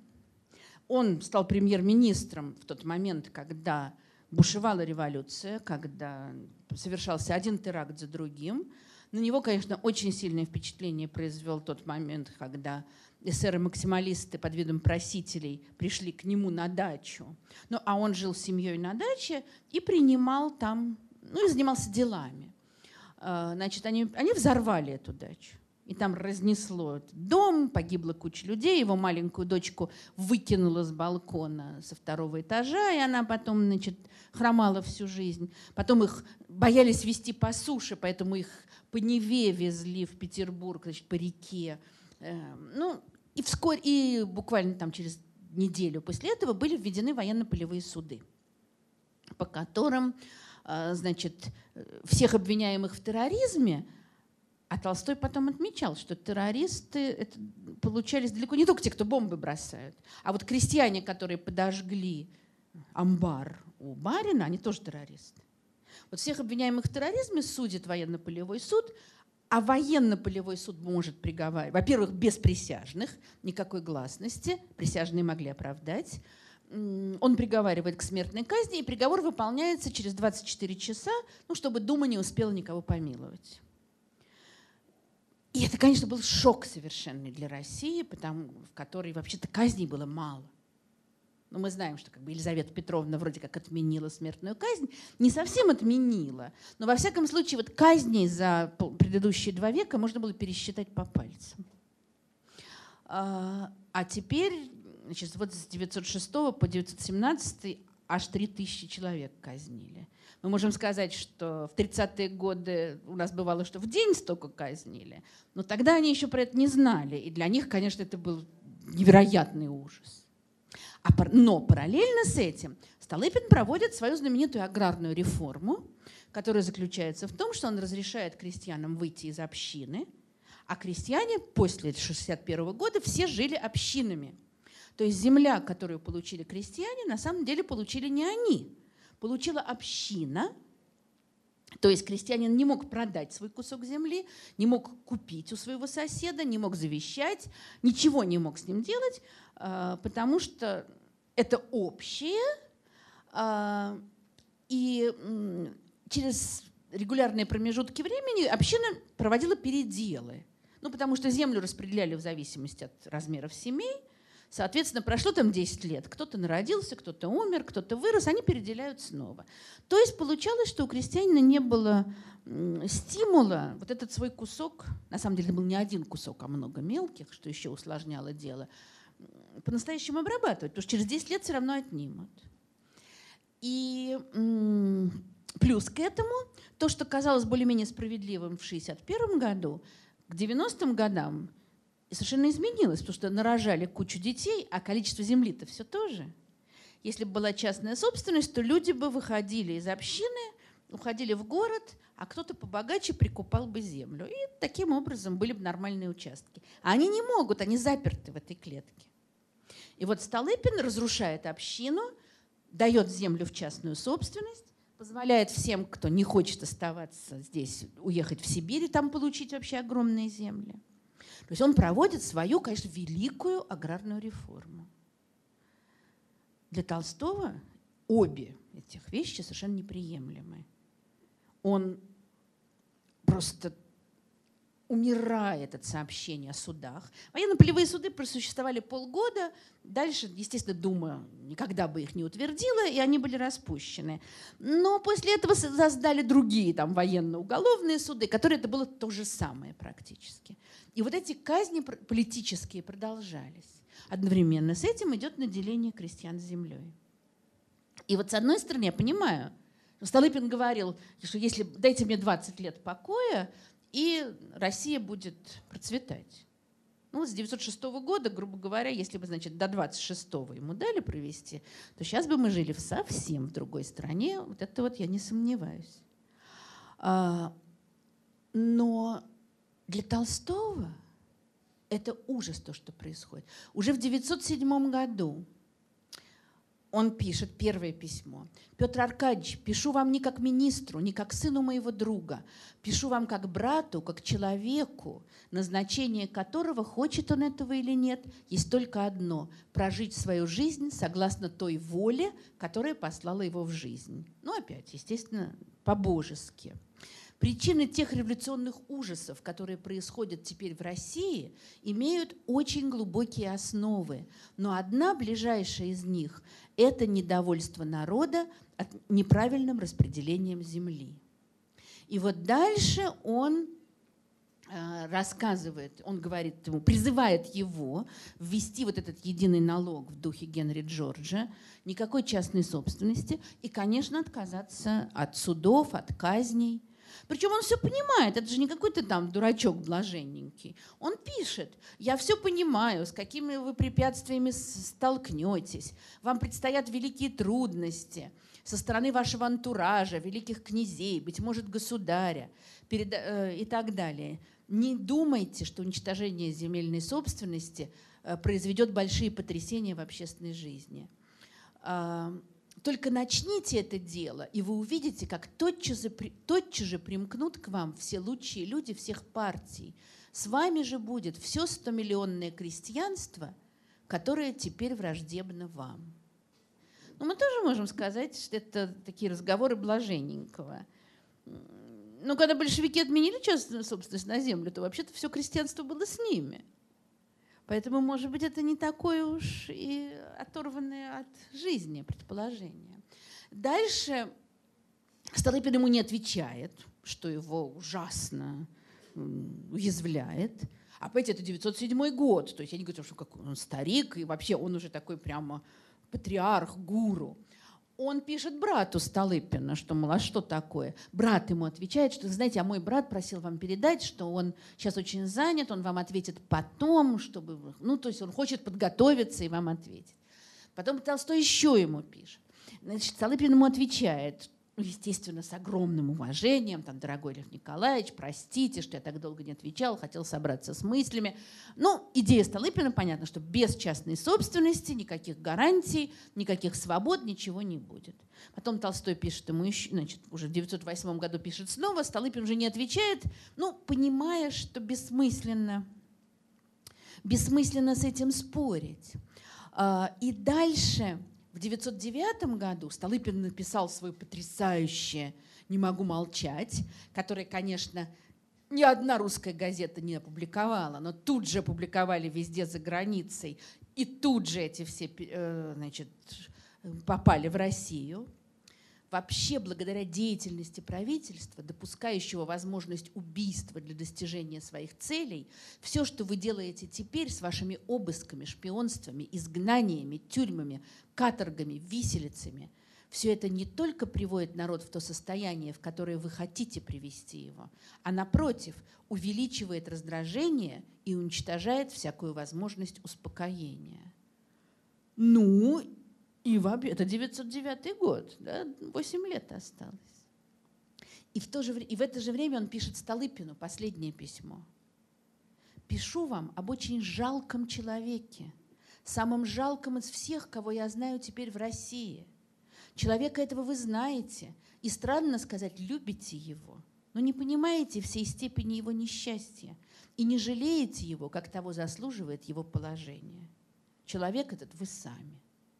Ну и дальше он поясняет, почему так Столыпин так несчастен, потому что вот всеми этими казнями, ссылками и тюрьмами он губит собственную душу. Ну, он губит Россию и губит собственную душу. Столыпин не ответил. А, ну, Столыпину осталось, э, Толстому осталось жить год, Столыпину осталось жить два года. А, значит, Российской империи осталось жить восемь лет. И я не могу сказать, что вот я, скажем, могу полностью принять все то, о чем я вам сегодня рассказывала. Но опять, вот я уже это несколько раз говорила, на неком, даже не, ну, слово бытовое, оно такое какое-то оскорбительное, да, на неком реалистическом уровне большая часть того, о чем я сегодня говорила, кажется фантазиями. С другой стороны, вот Толстой обладал какими-то невероятными прозрениями. В 1865 году, такой довольно блаженный годик, но уже было одно покушение на Александра I, но, в общем, крестьян освободили, земские выборные органы ввели, э, там цензуру отменили. Такой хороший год. И он сидит у себя в Ясной Поляне, и он пишет, вот мы здесь значит, там гуляем в саду, накрыт, э, в столовой накрыт стол, прекрасной скатертью на крахмальной салфеточке. Нам, ну, там все очень красиво все это описывается. Нам подают подогретые булочки, серебряными ножами мы их намазываем маслом. А где-то там вот эта крестьянская стихия голода, нищеты. Подождите, вот если мы ничего не сделаем, нам всем с нашими подогретыми булочками и салфеточками мало не покажется. Это 1865 год. То есть вот что-то такое, еще раз говорю, вот эпилог «Войны и мира» недавно перечитывала, хотела поехать в Ясную Поляну и начать говорить, Лев Николаевич, все не так на самом деле. Но какое-то прозрение у него удивительное. И, может быть, поэтому вот понятно, что это не непосредственно политические действия, но, может быть, тем они интересны, что это все его призывы он прежде всего обращает к самому себе и тоже не к массе, а к каждому из нас. И в этом, наверное, главная его ценность. Спасибо. Приходите 8 марта про женщин слушать и наше освобождение. Друзья, вопросы? Э, поднимайте руку, я подойду к вам с микрофоном. Вот. Я думаю, я всех задавила авторитет Льва Николаевича. Я думала, что кто-то другой жаждет. Э, для меня, конечно, это очень близкая тема, потому что, я говорю, в прошлой жизни была учителем литературы, и э, Толстой для меня это очень, ну, просто очень э, близкий как бы человек.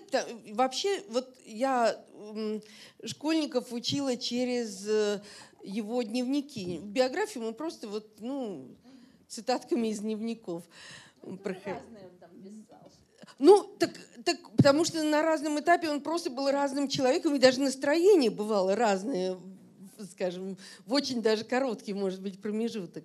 Но мне кажется, э, я вот э, просто рефлексирую на то, что вы сегодня говорили, э, он высказывал, безусловно, идеальную позицию, идеалистическую позицию, но это то, чего не хватало всей нашей стране, народу, жизни нашей, ценности человеческой жизни. Вот мне кажется, крушение России, наверное, с этого, э, с резкого, дикого, нехристианского падения ценностей человеческой жизни и всего, что связано с ней, достоинства прежде всего.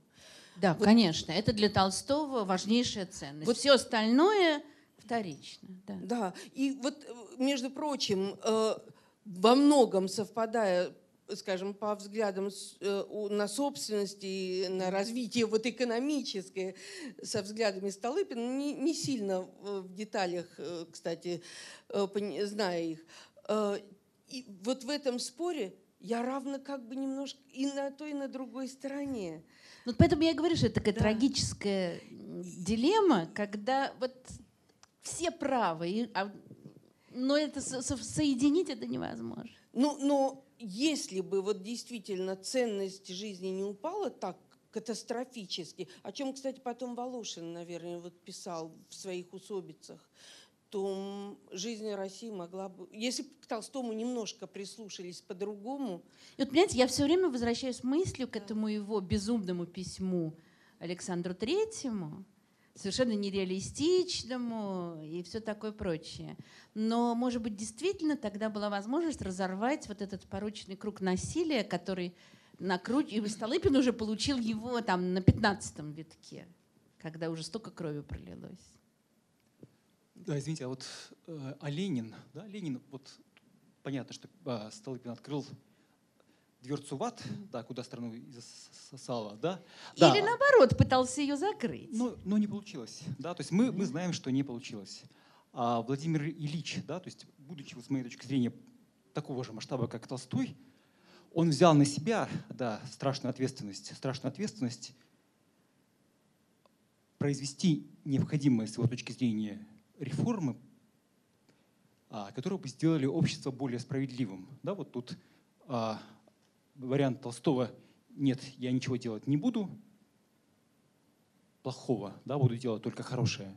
И вариант Владимира Ильича Ленина «я буду делать, может быть, страшные вещи, может быть, страшные вещи, но совершенно необходимые». Опять же таки, с моей точки зрения.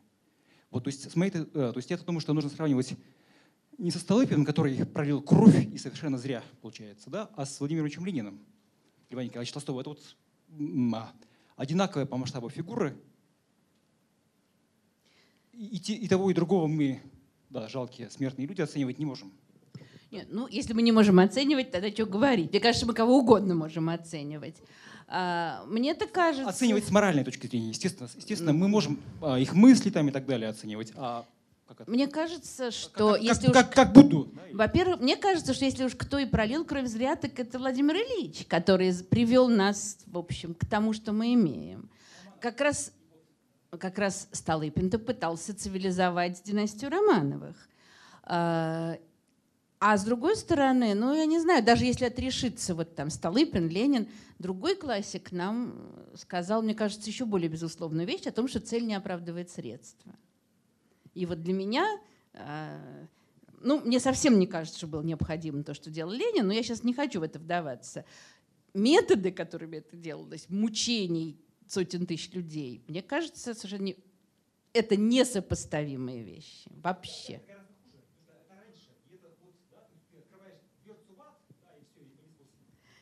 Ну, это, как понимаете, Столыпин жестко преследовал э, революционеров, и это было тяжело, ужасно и кроваво. При этом Столыпин, конечно, ну так, пользуясь сегодняшними мерками, создавал правовое государство. Ну, вопрос, вина ли это Столыпина или вина Ленина? Ну, то есть, если бы был успех, то мы бы простили. Ну, мне трудно с вами согласиться, но... Да. А, вы все? А, спасибо большое за лекцию, много нового для себя открыл. А, но вопрос такой, а, почему за Толстым, хотя вот он такой деятельный весь, не пошло столько народу, сколько за Ганди, либо это больше? Если бы я знала ответ на этот вопрос. Ну, э... ну, я вот для себя его примерно так сейчас подумал, пока как раз mm. формулировал вопрос о том, что Толстой так к этому всему всю жизнь шел, и по итогу вот уже Ганди, может быть, взял более-менее сформированный какой-то какую-то позицию сформированную. Ну, вы знаете, я вижу несколько ответов, но ни один из них меня полностью не удовлетворяет. То есть, с одной стороны, э, Ганди призывает к освобождению от иноземных захватчиков. Это как бы такая идея, которая... Да? С другой стороны, у Ганди ну, Толстой все время пишет там, о Христе, но у Ганди вот это религиозное начало очень сильно, что тоже очень людей вовлекает в это. А, может быть, вот так. А, может быть, потому что Толстой, это как бы все-таки он, да, он там учил крестьянских детей, он создавал школы, но то, что он писал, он писал для узкой, узкого слоя, ну, так, может быть, не такого узкого, но для образованного общества. Ганди говорил ко всем. Ну, я не знаю, на самом деле, я не знаю. Ну, Это, то есть Ганди ответа... больше популист? Ну, почему популист? Он э, более... Популист такое обидное слово. Почему? Он обращался к большему количеству людей. Может быть, дело в том, что средства массовой информации изменились. Да, и если бы Толстой жил в эпоху интернета, может быть, как-то все было по-другому. Я не знаю. Да.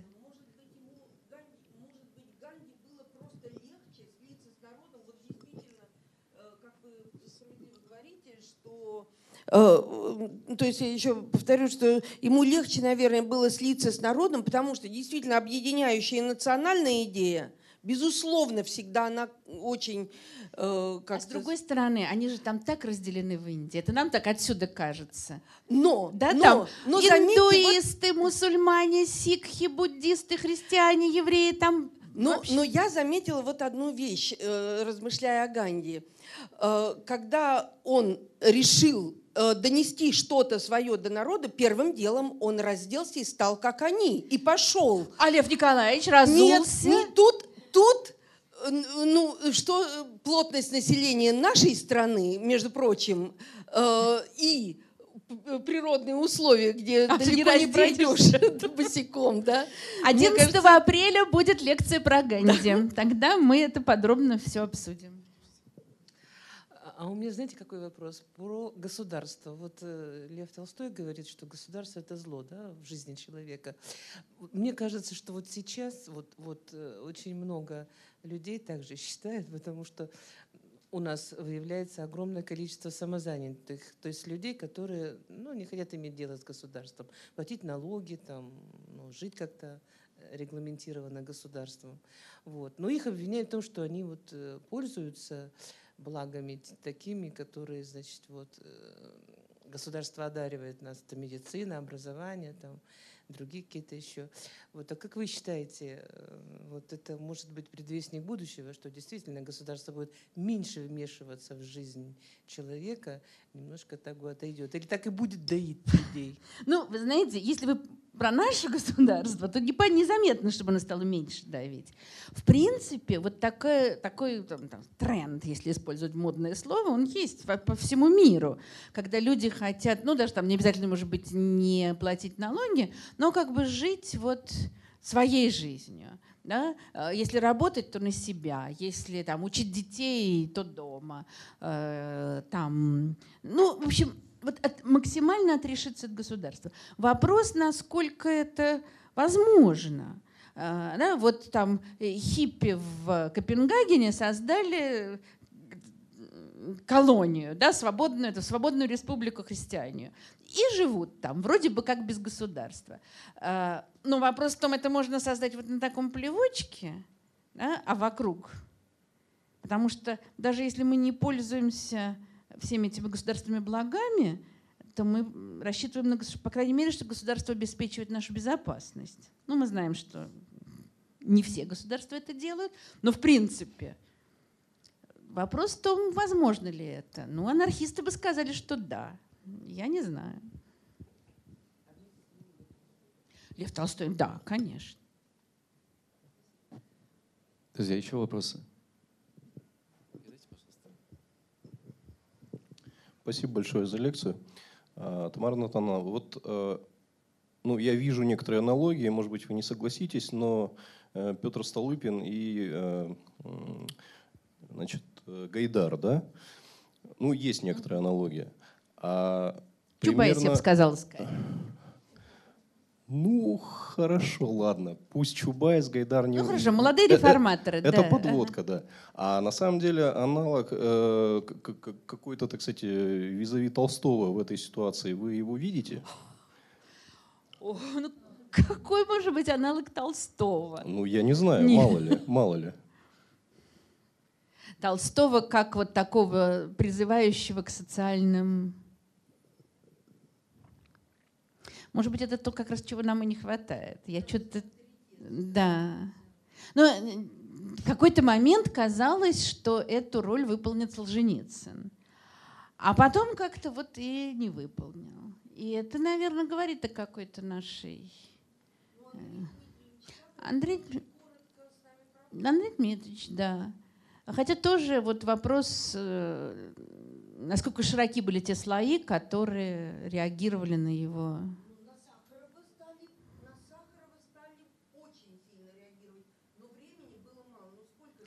Ну, может быть.